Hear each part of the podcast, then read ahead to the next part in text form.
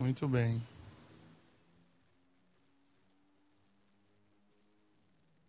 Muito bem. Que bom, queridos. Vamos estudar a palavra de Deus. Nós estamos é, aprendendo a respeito do reino e da igreja. E eu queria que você pudesse sair daqui desse tempo que a gente caminhou juntos, convicto de uma questão muito importante para não confundir nunca mais. O reino de Deus e a igreja são dois termos diferentes na Bíblia. Quando a gente mistura os, as duas, os dois termos, quando a gente acha que a igreja e o reino são a mesma, mesma coisa, a gente acaba confundindo umas questões importantes. Como, por exemplo, a igreja na minha casa, a igreja no meu trabalho, a igreja no meu lazer, a igreja.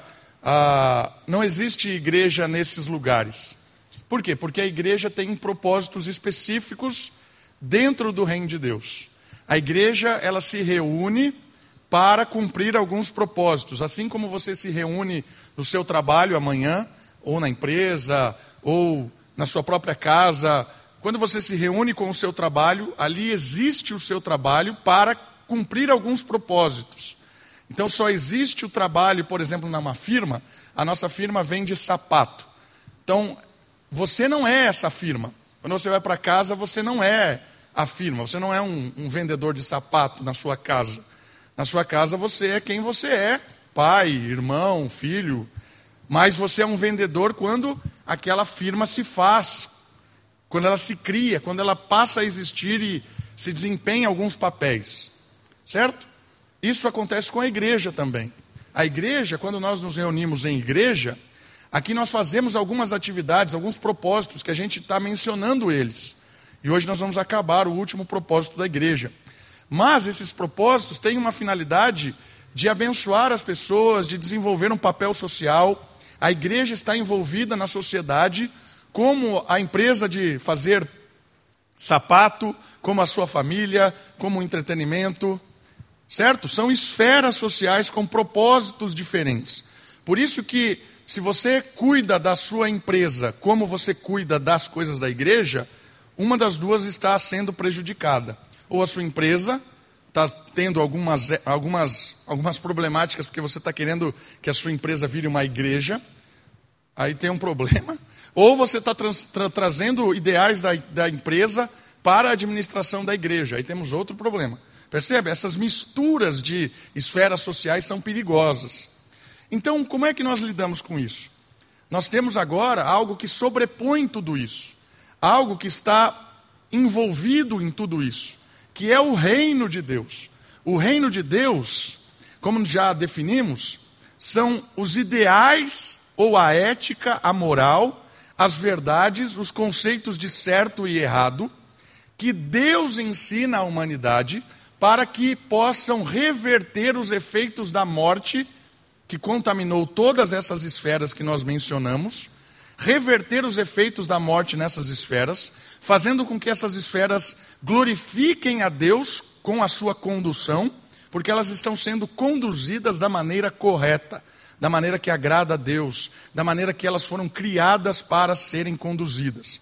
Então, o reino de Deus vai trazer para nós princípios de como cuidar da empresa de sapato, certo? E os princípios que são aplicados na empresa de sapato são diferentes dos princípios aplicados na igreja, porque a igreja se conduz de uma forma, a empresa de sapato de outra forma, a arte de outra forma a nossa casa, a nossa família de outra forma. Os meios de conduzir são diferentes.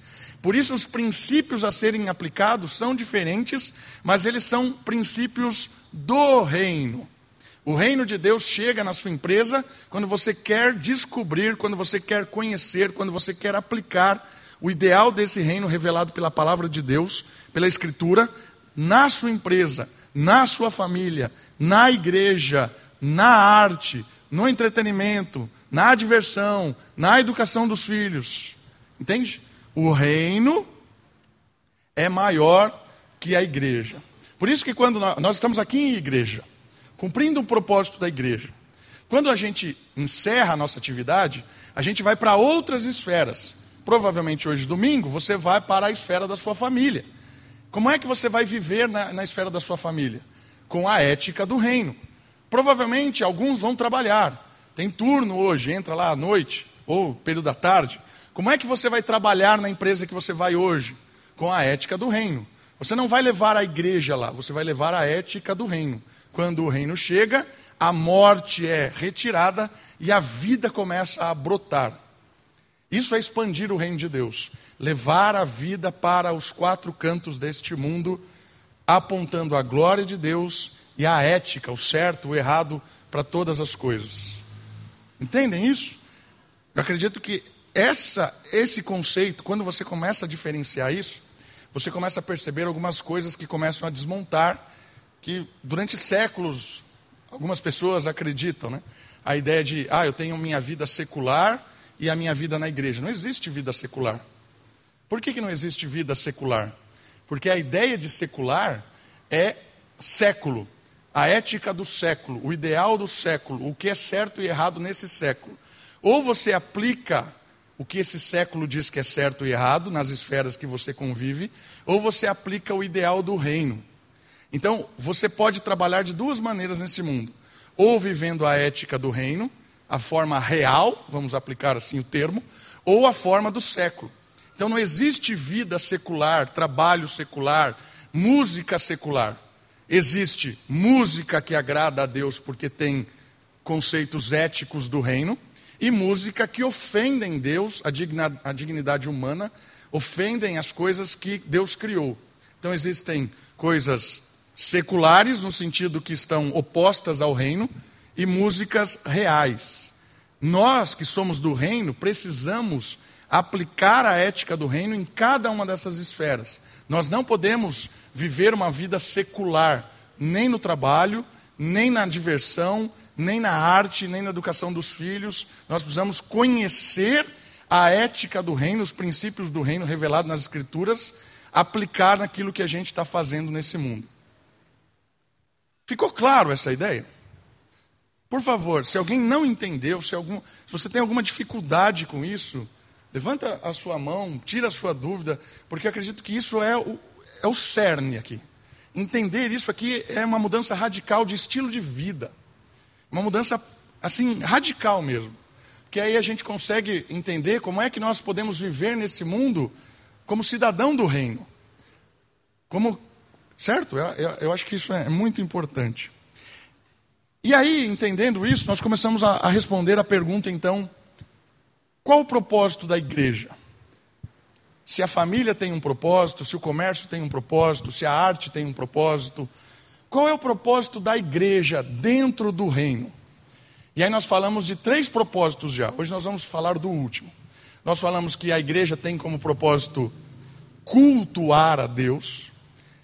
A igreja é como um ponto de contato na adoração coletiva para com Deus. Então, quando nós nos reunimos como igreja, nós criamos um, um ponto de ligação. Por isso que chama-se religião. Religar. Religião é religar. Religamos o povo com o Criador, por meio do culto, da adoração.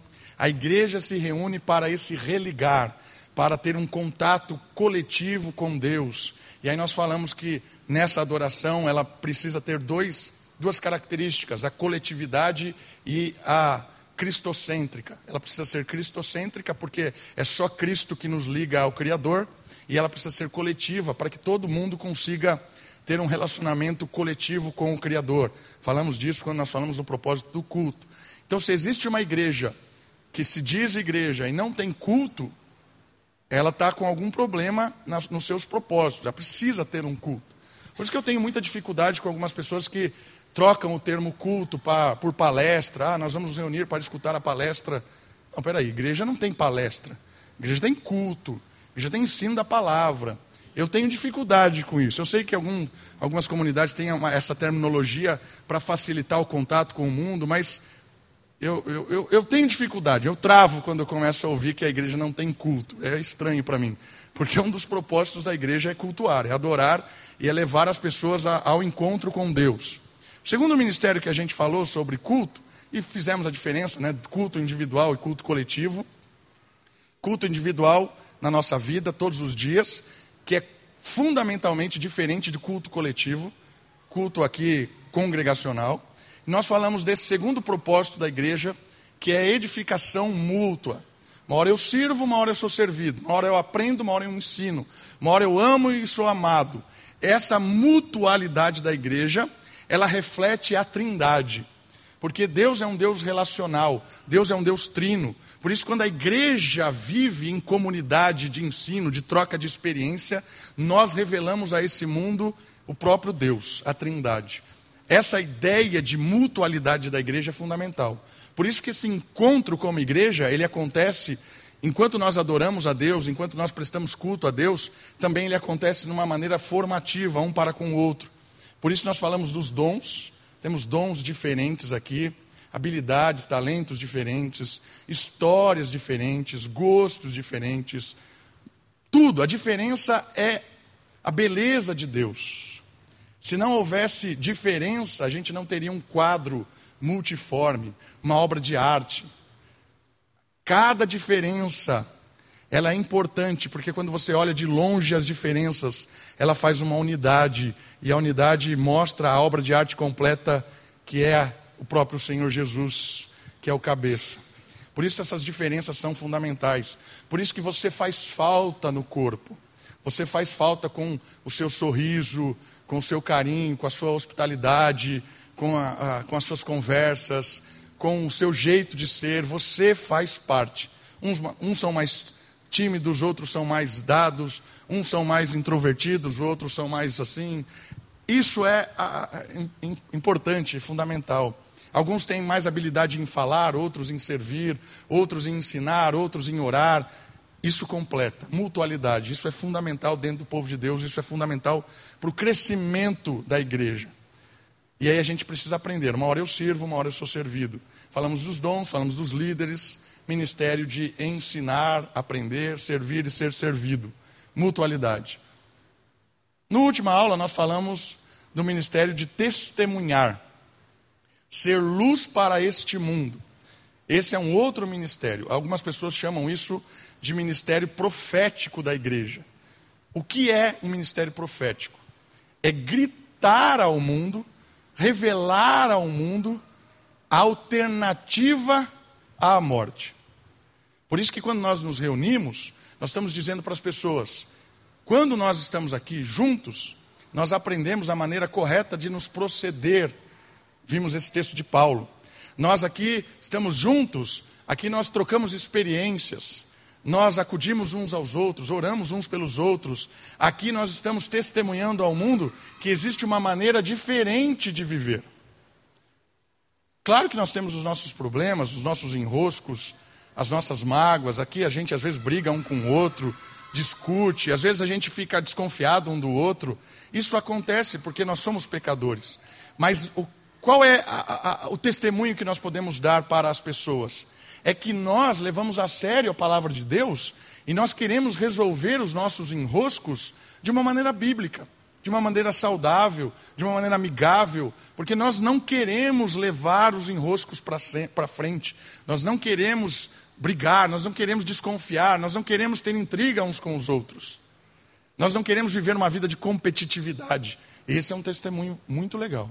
As pessoas precisam olhar para a nossa comunidade, olhar para Moriá e dizer: Aquele povo é um povo diferente.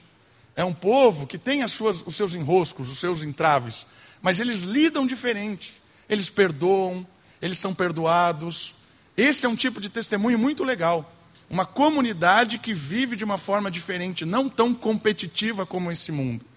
Esse é um testemunho pelas nossas relações. E uma outra coisa muito importante é o testemunho da verdade.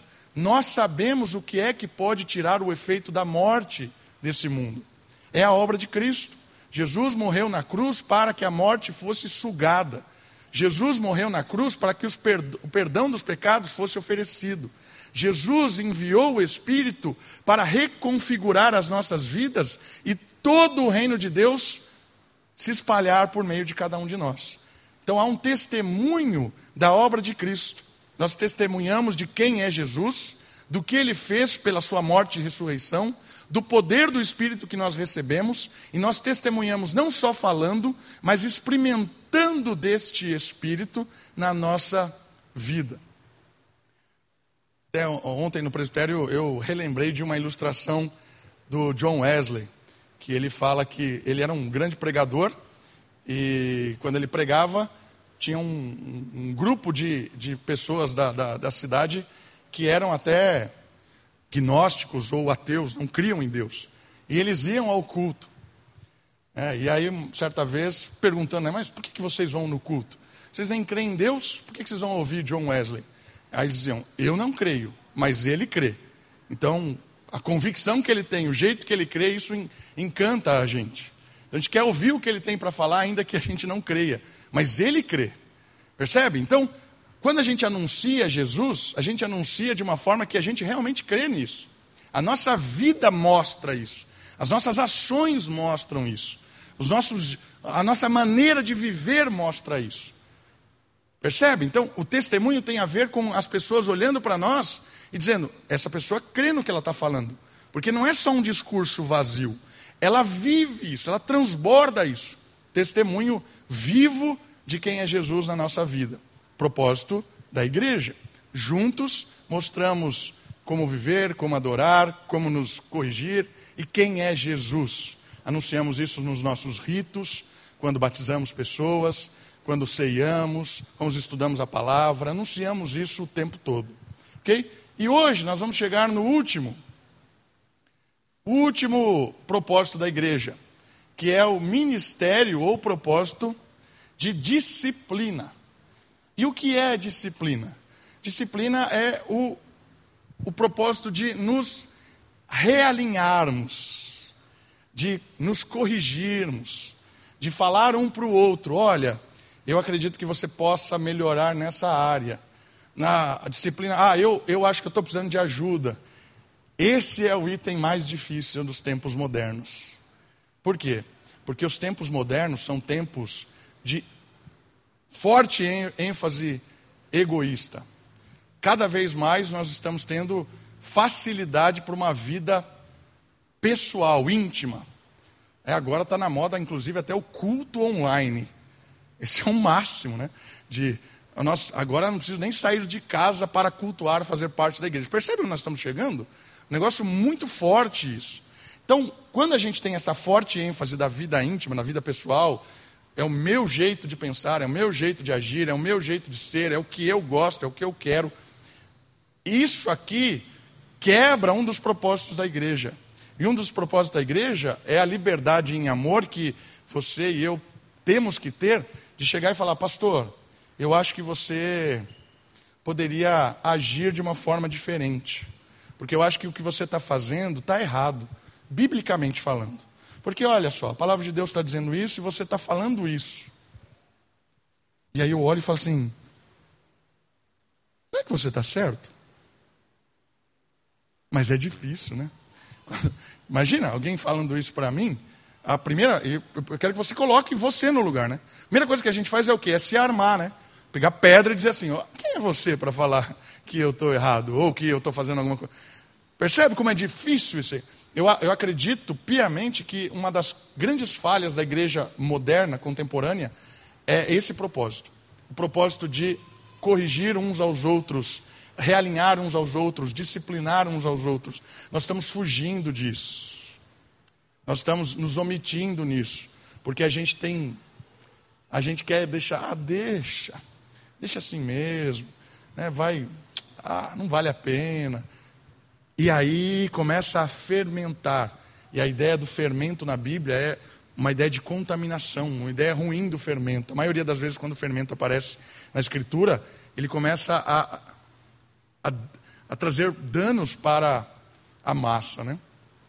Ok? Nesse sentido da Bíblia. Então, nós vamos olhar um pouco sobre esse propósito. O que é em si o propósito de disciplina? Por que, que a igreja precisa desse ministério e o que nós vamos aprender com isso. Então, nós vamos primeiro para o livro de Hebreus, capítulo 12. Carta escrita provavelmente pelo apóstolo Paulo. é o que eu acredito. Hebreus capítulo 12, a partir do versículo 4.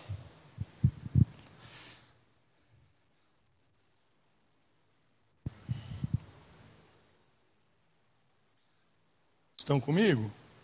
Olha só o que diz a palavra de Deus. Deixa eu ver se eu estou na versão correta. Vou ler na século 21. Hebreus, capítulo 12, a partir do verso 4. No combate contra o pecado, ainda não haveis resistido a ponto de derramar sangue. Já vos esquecestes do ânimo de que ele vos fala como a filhos. Filho meu, não desprezes a disciplina do Senhor, nem fiques desanimado quando for ele, quando por ele, desculpa, és repreendido. Pois o Senhor disciplina a quem ama e pune a todo que recebe como filho. É visando a disciplina que perseverais. Deus vos trata como filhos, pois qual é o filho a quem o pai não disciplina? Mas se estáis sem disciplina, da qual todos se têm tornado participantes, então não sois filhos, mas filhos ilegítimos. Além disso, tinha, tínhamos nossos pais humanos para nos disciplinar, e nós os respeitávamos. Logo, não nos sujeitaremos mais ao Pai dos Espíritos e assim viveremos? Pois eles nos disciplinaram durante pouco tempo, como bem lhes parecia. Mas Deus nos disciplina para o nosso bem, para sermos participantes da sua santidade. Olha o propósito aí da disciplina. Nenhuma disciplina parece no momento motivo de alegria mas de tristeza. Depois, porém, produz um fruto pacífico de justiça nos que por ela têm sido exercitados. Olha essa questão que é importante. Qual é o objetivo dessa correção? Lembra? O que é o pecado? O pecado é tudo aquilo que nos provoca morte. Não entenda a morte só como um aspecto separação corpo e espírito mas morte de relacionamento, de desigualdade, de injustiça, de quebra de relacionamento, de mentira, de maldade, seja ela qual for. Qualquer coisa que nos afasta de Deus e do relacionamento fraterno é pecado. Nesse sentido de que Deus seja visto. Então o pecado ele produz esta morte, essa separação, essa quebra. E o propósito da disciplina é que a morte e os seus efeitos sejam retirados dia a dia da nossa vida. Cada vez mais, a pessoa é trabalhada por Deus, purificada por Deus, para ser parecida com o ideal humano que é Jesus Cristo. Projeto disciplinar é o projeto de nos tornar parecidos com Jesus. Isso na Bíblia se chama santificação. Às vezes nós temos o conceito de santificação, o conceito católico romano, de santinho, beato, beatificado, né? tem a auréola que o separa, ele é alguém inalcançável, é alguém. Não é essa a ideia de santificação. A ideia de ser santo é alguém que está livre da morte. Santo é alguém que conseguiu liberdade. Santo é alguém que foi separado, resgatado, retirado de todas as amarras da morte. O pecado já não tem domínio sobre os santos. Por isso que Paulo, quando ele começa a carta aos Coríntios, ele diz assim: Vocês foram chamados para serem santos e foram, por isso, resgatados da morte. Vocês foram retirados do império das trevas, isso é santificação, tirado do poder das amarras da morte, para cada dia mais se santificarem. Cada dia mais a morte não tem domínio sobre vocês, por causa de Jesus Cristo por causa do Espírito Santo, por causa da intimidade que nós podemos ter com o Senhor. Por isso, o programa de disciplina é o programa de Deus nos tornar cada vez mais pessoas fraternas, humanas, amorosas, parecidas com Jesus. Por isso que no momento parece doloroso. E não é que parece doloroso, é doloroso. Por que, que é doloroso ser corrigido se é algo tão bom? Você já parou para pensar por que, que é tão doloroso quando alguém diz para nós que nós estamos errados, se é bom demais quando nós descobrimos que nós estamos errados. Eu quero que você entenda por que, que nós temos uma consciência que gosta da morte. Sabe por quê? Porque nós nascemos em morte. Nós somos resultados do efeito da morte. Como se nós saíssemos da, do, do ventre já nadando no mar de lama. É assim que nós, nós chegamos nesse mundo. Então nós nos acostumamos com a lama. A lama faz parte, né? ela hidrata a nossa pele, a nossa mente. A lama nos conforta. E a, a gente aprende a lidar com a lama desde pequenininho. Né? Não precisa ensinar a criança, ela, ela já sabe, a lama já está nela, desde que ela começou a dar as primeiras braçadas. E aí, a missão dos pais é a missão de resgate retirar a criança da lama. E isso dói, porque isso tem dois caráteres no processo formativo de uma criança de tirá-la da lama. A primeira é a instrução. Ensinar para ela o que é a lama, ensinar para ela que ela nasceu em lama, que ela gosta da lama. Mas quando ela é nenenzinho de tudo, é difícil ensinar, né? E a outra é a questão de poder gerar temor na criança, porque o temor é o princípio da sabedoria. Por isso que o livro de Provérbios fala assim: o temor é o princípio da sabedoria. E como é que você faz uma, uma pessoa temer? Né? Aí o Provérbios usa a questão da vara. Né? A vara é o que gera o temor. Quando você não tem como passar uma informação para alguém, a informação é passada por meio da dor. E aí, quando a dor aparece, a criança, opa! Por que, que doeu? Talvez porque o que eu estou fazendo ou como eu estou reagindo, isso não é natural, isso é afetado pela lama. Então, a instrução passada com a vara é uma instrução formativa de resgate também da lama. O temor gerando sabedoria numa criança que não compreende uma informação, ele é passado por meio da dor. E às vezes nós, adultos, precisamos da dor, né? Já, já parou pensando nisso? Nós estamos falando da criança, mas a gente gosta de lama, né? Então a gente está lá andando, de, de braçada na lama. Aí, de repente, quando a, a gente já sabe, já ouviu tantas vezes que a lama é ruim. Tantas vezes já ouvimos. Mas você já parou e percebeu que a gente, tem, a gente sabe que o que a gente está fazendo é errado. Sabe, tem consciência, todo, toda vez tem convicção de que é errado. Por que, que a gente não para? Porque às vezes a gente não está sentindo. E aí Deus usa a vara no adulto. E aí vem a dor. Muitas vezes a dor é um grito de Deus para você acordar, para parar de, de nadar de braçada na lama. A maior graça que Deus tem para nós é revelar o nosso pecado e não escondê-lo. Muitas vezes a gente fica constrangido, humilhado, quando Deus escancara o nosso pecado. Ah, por que isso aconteceu? Por que a pessoa veio e disse que eu estou errado? Entenda uma coisa: o maior meio de graça de Deus para nós com o pecado é escancará-lo, porque se não se apresenta o pecado, ele continuará nos matando para sempre. Por isso que é um meio de graça. Quando o pecado é revelado, há liberdade. Quando o pecado é exposto, há liberdade. Quando ele não é exposto, a gente continua indo para o abismo, feliz da vida, confortável. Percebe como Deus usa a dor sempre? Então, às vezes nós aprendemos pela dor mesmo. E aí vem um Ai, por que, que eu estou sofrendo isso? Deus vai gritando para você. Está sofrendo porque está indo para o caminho errado. Então percebe por que, que dói? Por que, que dói o resgate da lama para uma nova vida? Porque nós nascemos em lama, nós gostamos de lama. O nosso coração ainda é inclinado ao mal, é inclinado ao egoísmo. Se você deixar naturalmente, deixa. Se você se entregar, né?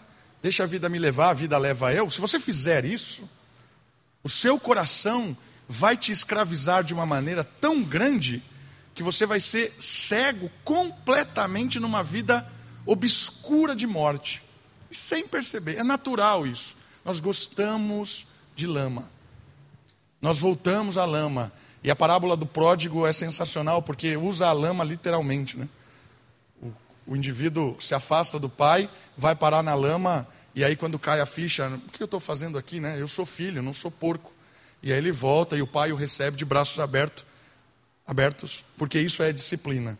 A disciplina é levar a gente numa situação em que nós caímos a ficha em que nós estamos sendo porcos, mas nós não somos porcos, nós somos filhos. E aí cai a ficha e é dó, dói, é humilhante. Né? O filho chegou ao ponto de dizer assim: Eu vou chegar lá para o meu pai e vou dizer assim: Eu não quero ser filho, eu quero ser só um, só um seu servo. Eu quero só ser um escravo aqui em casa, já está valendo a pena. E aí o pai o recebe de braços abertos, o perdoa e reconstrói. Mas é doloroso o processo de sair da lama para uma vida nova em comunhão com o pai novamente. Isso é a disciplina. Mas isso é fundamental para nós. Passarmos por esse processo de dor, de humilhação, muitas vezes de vergonha, de baixar a bolinha, de reconhecer que estamos errados, de entender que precisamos aprender. Esse processo é doloroso para nós que somos orgulhosos, para nós que não queremos nunca estar errados, para nós que somos pessoas que, que têm a sua vida própria e independente, né? estamos lutando pela independência, quem é você? É doloroso, mas é libertador. Porque quando nós de fato estamos na casa do Pai, quando de fato estamos nos lavando do pecado, é aí que nós experimentamos a graça, a vida verdadeira, a vida nova. Por isso o texto de Hebreus está nos apontando que a disciplina é um ato de amor de Deus. Esse processo, ele é um ato de amor, é um ato de reconciliação, é um ato de perdão, mas ele deixa claro, irmãos, é doloroso, porque nós gostamos da lama. É humilhante, porque nós não queremos baixar guarda. Percebe? Entendem? Então Deus vai nos formar assim. Muito bem. E como é que isso funciona na prática, na dinâmica da igreja? Tem um texto que nos ajuda a pensar sobre isso. E é o texto do Evangelho de Mateus, capítulo 18.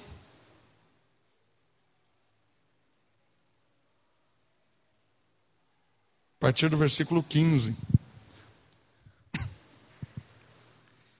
Quero caminhar com os irmãos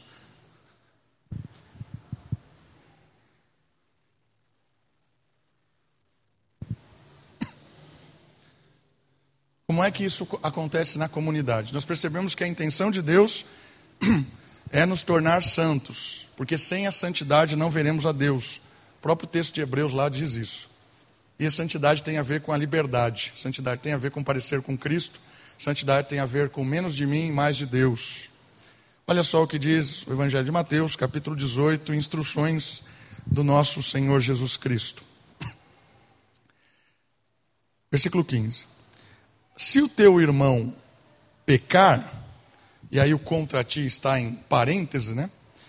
Porque pode ser contra ti ou não, ou você olhou o seu irmão indo para um caminho de morte, é isso que o texto está vendo. Dizendo: se o teu irmão está indo para o caminho da morte, se o teu irmão está gostando de nadar na lama, e qual é o parâmetro disso? O que é que me diz que é pecado ou não? Não é o que você acha, o que eu acho, não é. É o que a Escritura define para nós. Então, você está vendo alguém indo para o caminho da morte. O que você tem que fazer? Qual é a sua responsabilidade como irmão? Quando alguém que ama o outro. Olha isso aqui, isso aqui que é o difícil. Vai, você com ele, e repreende-o, ou diga para ele o caminho da vida. Se ele te ouvir, ganhou o irmão liberdade. Primeiro passo, simples. Então, dá um exemplo disso. Você tem alguém que você gosta muito, caminha com você, está próximo de você na igreja, e você começa a perceber que esse, esse indivíduo está enveredando numa vida de mentira.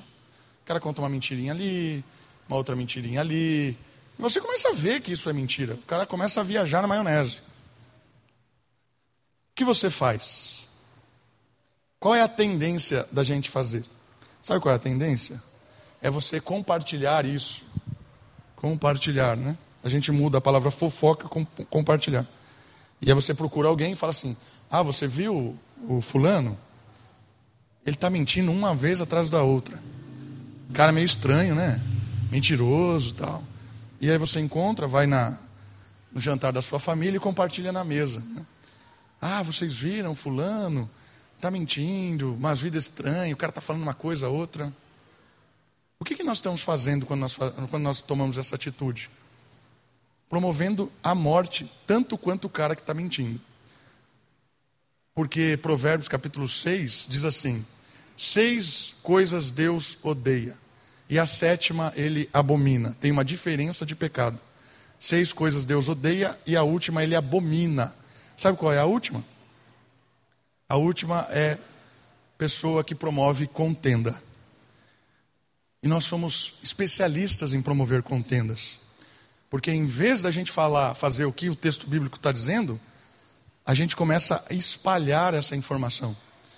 Olha, fulano de tal, mentiroso, fala na mesa do jantar, fala lá nos corredores da igreja. Mas o texto bíblico está dizendo para nós como resolver esse problema, de uma forma simples. Vai lá e conta para o pastor. Não, não é, não é isso. Não, não é. Não é isso. Né? Normalmente, quando alguém vem falar, ah, eu preciso contar uma coisa para você. É de você? É sua? Não, então eu não quero saber. Se não é sua, eu não quero saber. Você já deu a oportunidade da pessoa ouvir o que você tem para falar? Não, não dei. Então eu não quero nem saber. Por quê? Porque o primeiro passo não é contar para mim. O primeiro passo é ir falar com a pessoa, dar a oportunidade para ela abrir os olhos. Você vai lá, fala: Meu amigo, eu acredito que esse tipo de atitude que você está tendo, essas coisas que você está contando, é mentira. O pessoal está vendo que é mentira. Cara, para disso. Por que, que você está entrando nessa? Por que você está se iludindo com isso? Não é fácil fazer isso. Não é fácil. Pare e pensa na sua vida. Quantas vezes você fez isso na sua caminhada cristã? Você fez isso. Quantas vezes você foi num alguém que você conhece, da comunidade, irmão, irmã, falou: Eu quero conversar com você e apontou para essa pessoa que ela estava errada. Quantas vezes você fez isso na sua vida? Conte aí. Diga, Mateus.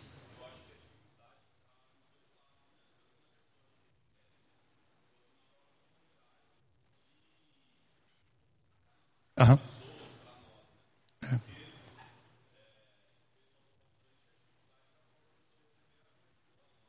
Uhum.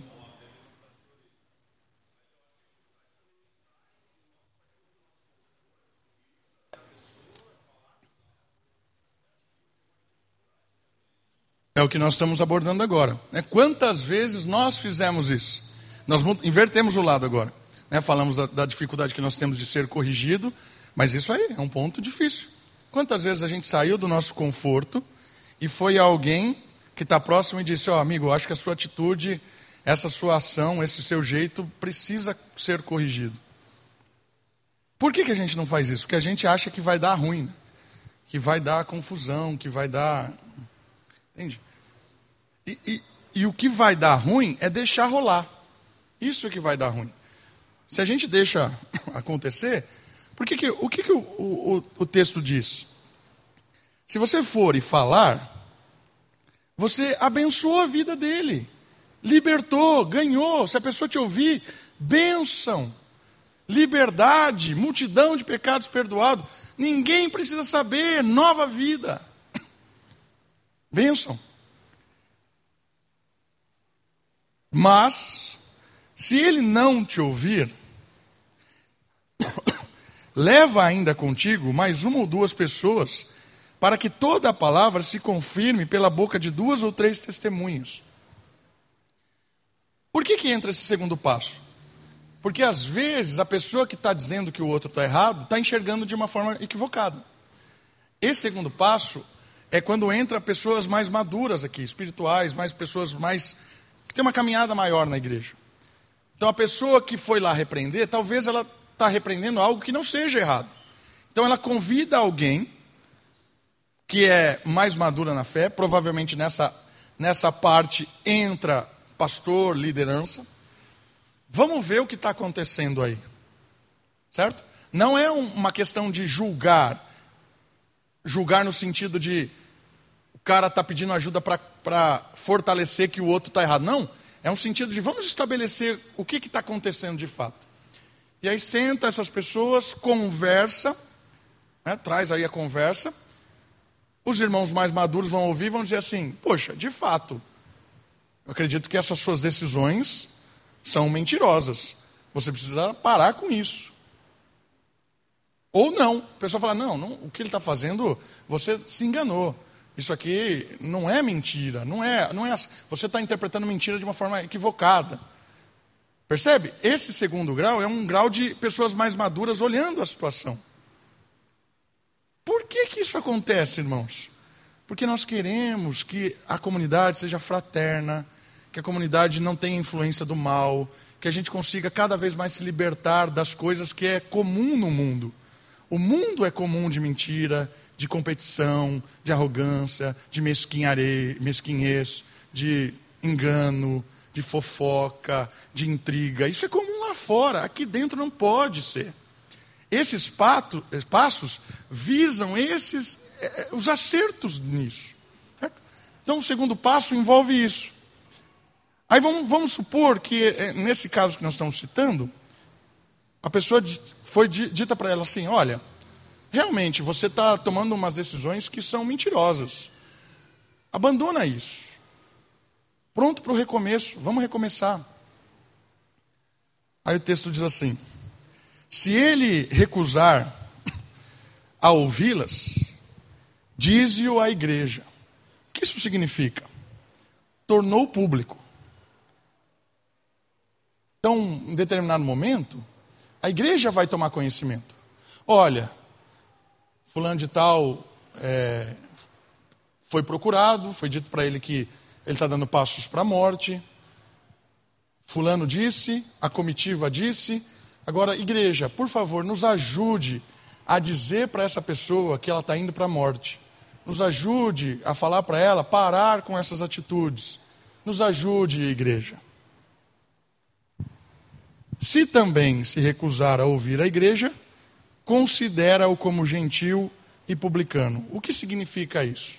Significa, olha, se você quer continuar vivendo do jeito que é a vida mundana, aqui não é o seu lugar. É uma é um convite, na verdade não é um convite, é um é um é um empurrão Olha, você é bem-vindo lá, aqui não é bem-vindo. Então, tem situações que não é bem-vindo na igreja? Tem situações que não é bem-vindo na igreja. Qual é a situação que não é bem-vindo na igreja? Pessoas que cegam, são obstinadas no erro, na maldade, no pecado, na malícia, na soberba, na fofoca, Pessoa que foi confrontada uma, duas, três vezes e diz: Eu não quero, eu não quero correção, eu não quero mudar a minha vida, eu quero ser assim. O que a igreja diz para essa pessoa? Beleza, não é aqui o seu lugar. Pode continuar vivendo do jeito que você quiser, mas não aqui. Percebeu o que aconteceu? Houve um processo de cuidado, de correção, visando o quê? Isso não é punitivo. Isso aqui não é um tribunal de massacrar. Isso aqui é um, um, é um caminhar de amor. Porque lembra, o pecado leva à morte. Você disse que a pessoa está indo para a morte. Uma comitiva disse que está indo para a morte. A igreja disse que está indo para a morte. Se a pessoa não quer, não tem por que viver num, num grupo em que está buscando a vida. Percebe? Esse é um papel fundamental da igreja. Fundamental.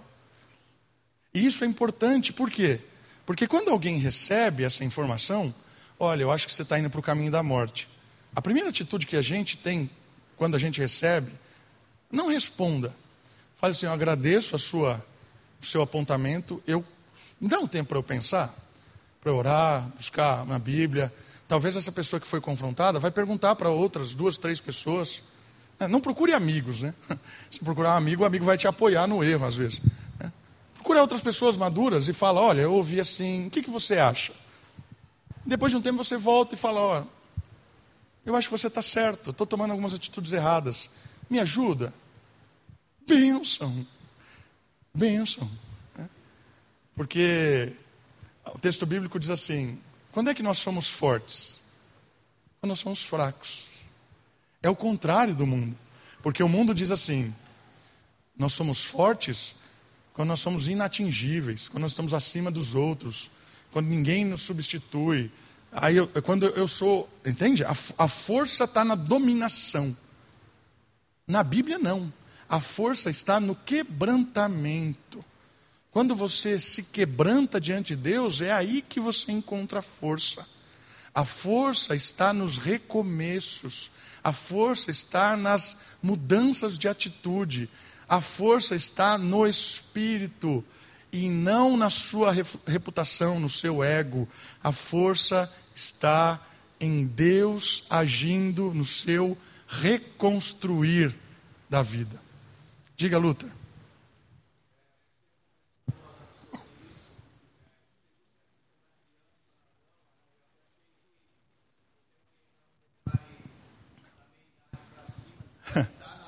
Sim.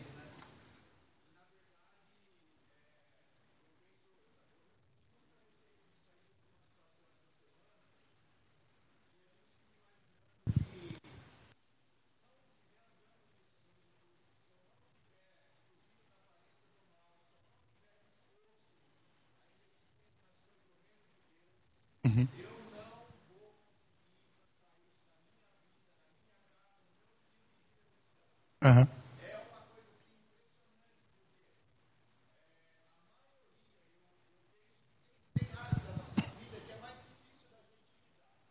Cada um tem a sua.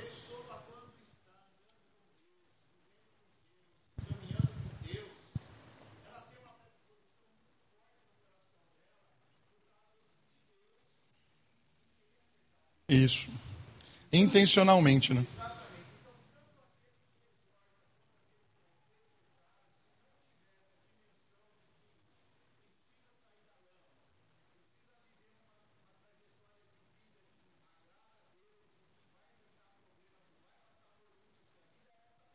Uhum. Sim. É.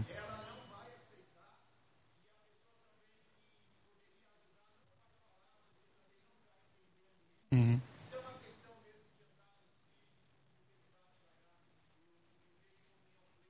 Uhum. É. Intencionalmente a gente precisa buscar Deus. É. Não, não vamos. A gente vai ser dominado pelo mal.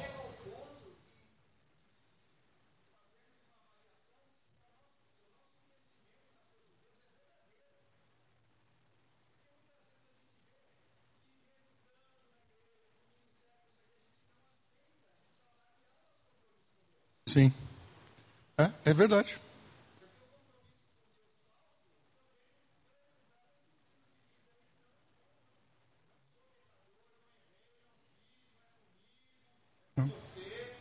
É, exatamente, exatamente. Alguns textos. Vamos lá, irmãos. Eu preciso que alguém abra e leia alto para nós. Provérbios 3, 11 e 12. E uma outra pessoa leia para nós alto. Jó 5, 17. Provérbios 3, eh, desculpa, 13, não, 3, 11 e 12, 3, 11 e 12, e outra pessoa, Jó 5, 17.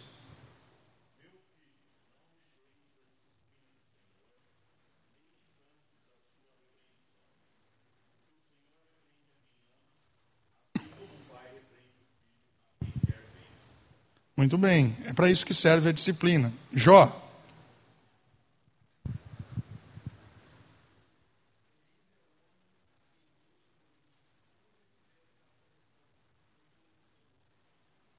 Graças a Deus por isso.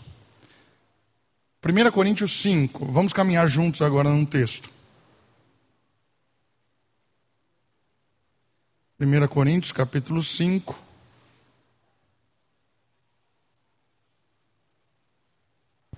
Primeira Coríntios capítulo 5. Vamos ver isso na prática. Paulo aplicando o que Jesus Cristo disse para é, foi registrado que Jesus Cristo disse em Mateus. 1 Coríntios capítulo 5. Paulo vai aplicar isso aqui agora.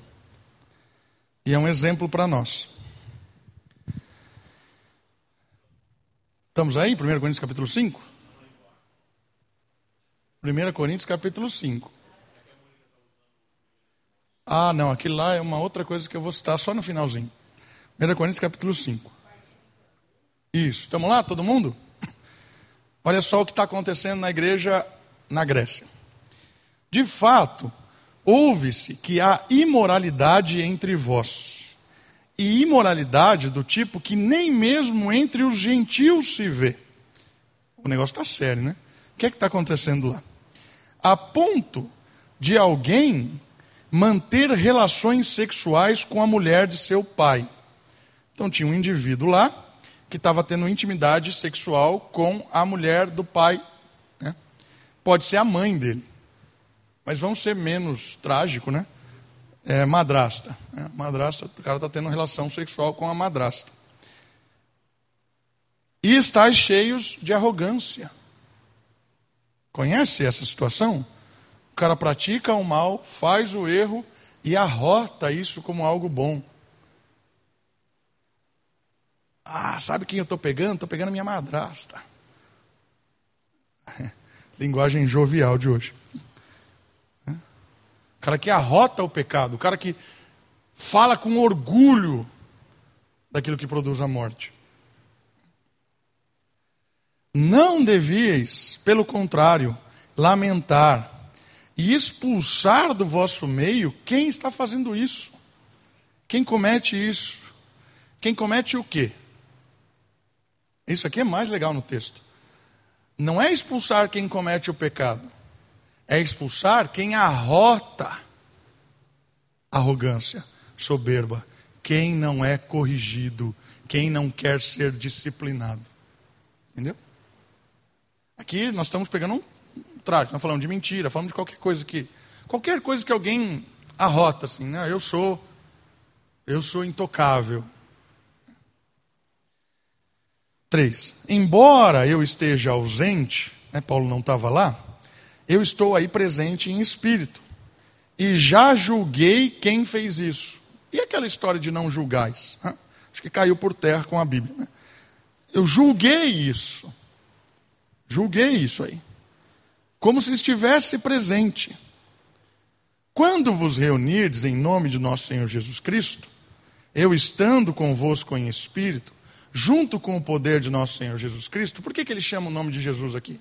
Porque foi Jesus que mandou fazer isso. Lembra? Comunica o cara, comunica o grupo, comunica a igreja. Se o cara não quer ouvir a igreja, está rotando, junta todo mundo, em nome de Jesus, porque nós vamos tratá-lo como gentil e publicano. E aí, olha os cinco entregai esse homem a Satanás para a destruição da sua carne, para que a morte deite, sambe, faça o que quiser em cima dele. Porque o príncipe deste mundo é o diabo. O dono do mundo é o diabo, no aspecto que Paulo cita. Então, é, é a morte que o cara quer? É a morte? Então tá bom, vai. Entrega-o para a morte, manda ele lá, para que lá aconteça o que ele quer que aconteça. Deixa ele lá fora. Deixa. Para quê? Para que o espírito seja salvo no dia do Senhor Jesus Cristo. Se ele for filho, Deus vai lidar com ele. É Deus quem vai lidar com ele. Aqui a gente não está julgando se o cara é salvo ou não. É Deus quem vai julgar.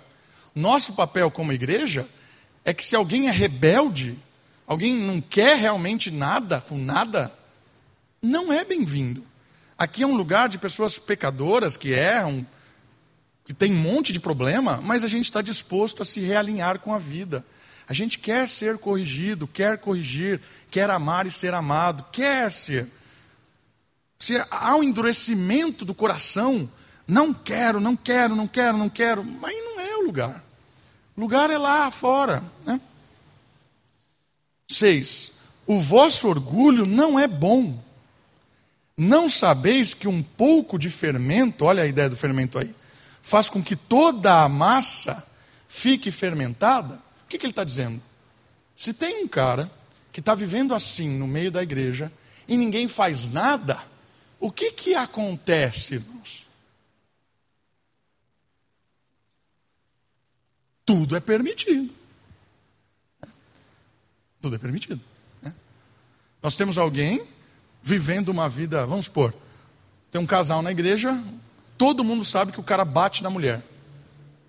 E ninguém faz nada. Todo mundo fica quieto. Ah, o que, o que, você acha que vai acontecer? O que você acha que vai acontecer?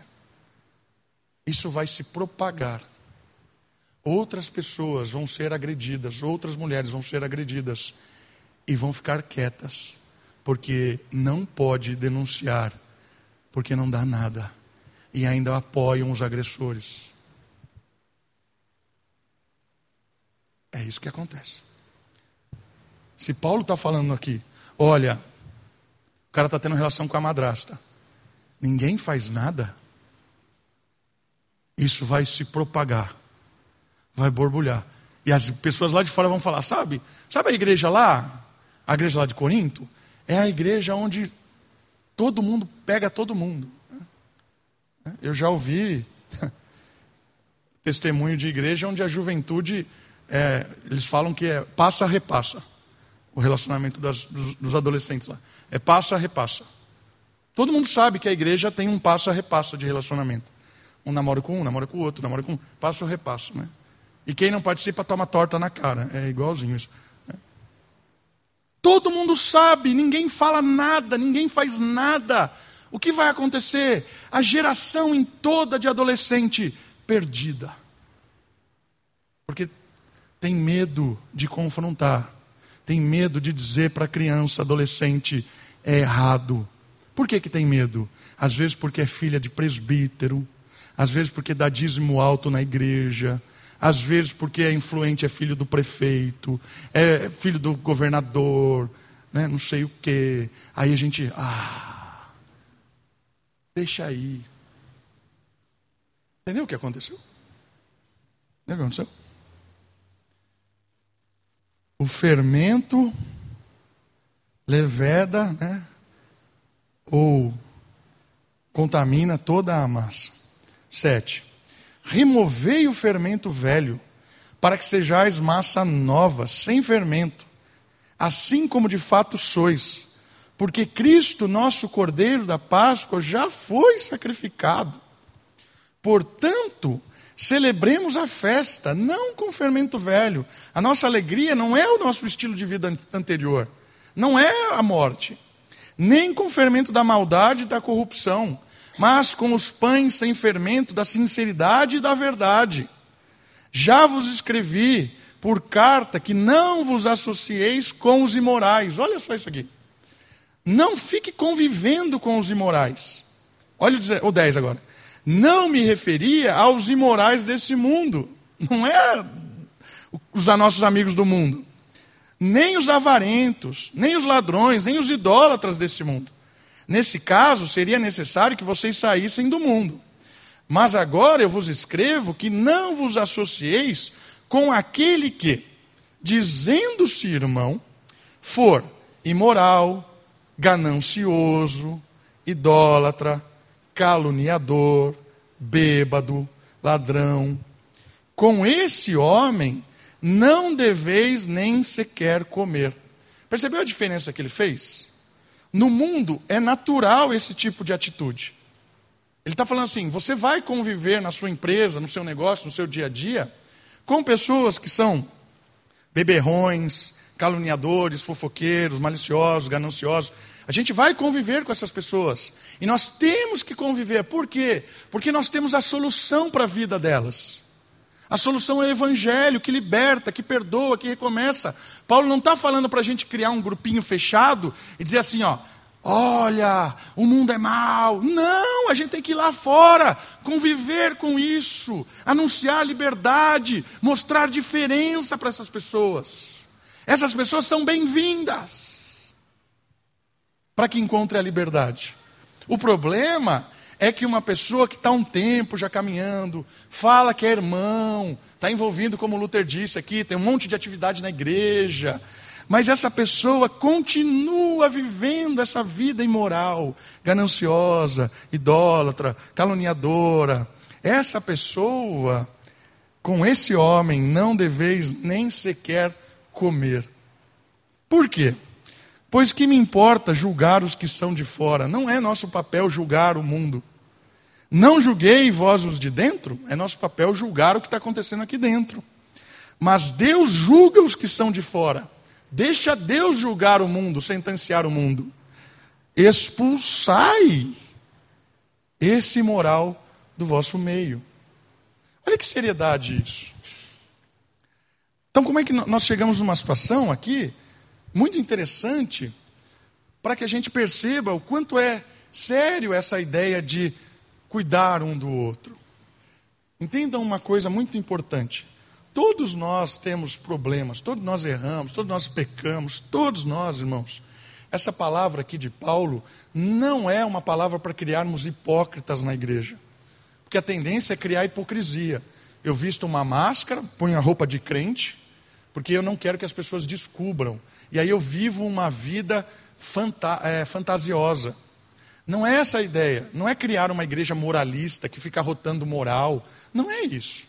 A ideia de Paulo é trazer à igreja uma liberdade. Dizer assim: você é bem-vindo, você, você é, é, é pode chegar do jeito que você tiver. Nós temos a solução que vai trazer liberdade para você vai realinhar a sua vida, os seus pensamentos, os seus sonhos, vai dar novos pro propósitos. Entende? A igreja é o lugar seguro de pecadores. A igreja é o hospital, a igreja é o lugar onde deve chegar pessoas que erram. E também a igreja aqui são, é um lugar de pessoas que erram. Nós erramos, você pode estar aqui há 50 anos. Se um dia cai a ficha, graças a Deus, caiu a ficha, eu quero mudar é o lugar certo. Entenda que o que Paulo está falando são pessoas que não querem. A pessoa, ela quer o cargo. Entende? Às vezes é o líder do louvor. Está aqui. Vivendo uma vida imoral, todo mundo sabe. Desonesto. Né? Todo mundo sabe. Ninguém nunca foi falar, mas é assunto de corredor junta a família para falar lá na mesa. Ah, você sabe lá o líder de louvor? Ah, ele fez isso, roubou não sei o que, desviou dinheiro não sei da onde.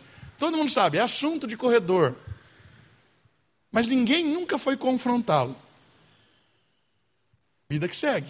Aí um dia alguém resolve confrontar. Aí diz: Não. Por que não? Porque eu não vou aceitar, eu não vou perder o meu cargo. Eu estou aqui, sou o líder do louvor diz o grupo, diz a igreja: meu amigo, você não é bem-vindo. Quem é que vai conduzir a música? Qualquer um, menos o Satanás. Entende? É a rebeldia, é a rebeldia. Esse é o problema, é a rebeldia. Porque Deus não se cansa dos nossos recomeços. Né? E é muito interessante isso. E às vezes, quando a gente olha esse texto aqui, não comeis com essa pessoa, a gente fala assim, nossa, que forte isso. Mas sabe o que o, que, que o Paulo está dizendo? É que a pessoa que está indo para o caminho errado e as pessoas estão dizendo para ela, ela precisa sentir isso. Uma coisa que é comum acontecer é que, por exemplo, né, vamos supor, usar o exemplo do cara que bate na mulher aí o cara que bate na esposa foi confrontado. Né? Disse para o cara e tal, ó. Ele, ah, você que não é macho. Né? Mulher lá em casa tem que andar na rédea mesmo. A igreja perdeu o sentido. Se não obedece, eu dou tapa na cara mesmo. Falou isso, falou para o conselho isso. Aí dissemos para a igreja: olha, fulano de tal disse que carrega a mulher na submissão bíblica real, porque ele está dizendo que nós não, não, não carregamos, ele entende a submissão no domínio agressivo, escravo e tal. Sabe o que acontece? Muitas vezes, um grupo de pessoas da igreja se associa com essa pessoa. Você está certo mesmo. Pastor está errado, o conselho está errado, a igreja está errada. Está certo mesmo. E continua convivendo com essa pessoa como se nada tivesse acontecendo. Sai para é, tomar café junto, almoça junto, vai visitar, recebe visita. Segue a vida. Sabe o que isso significa?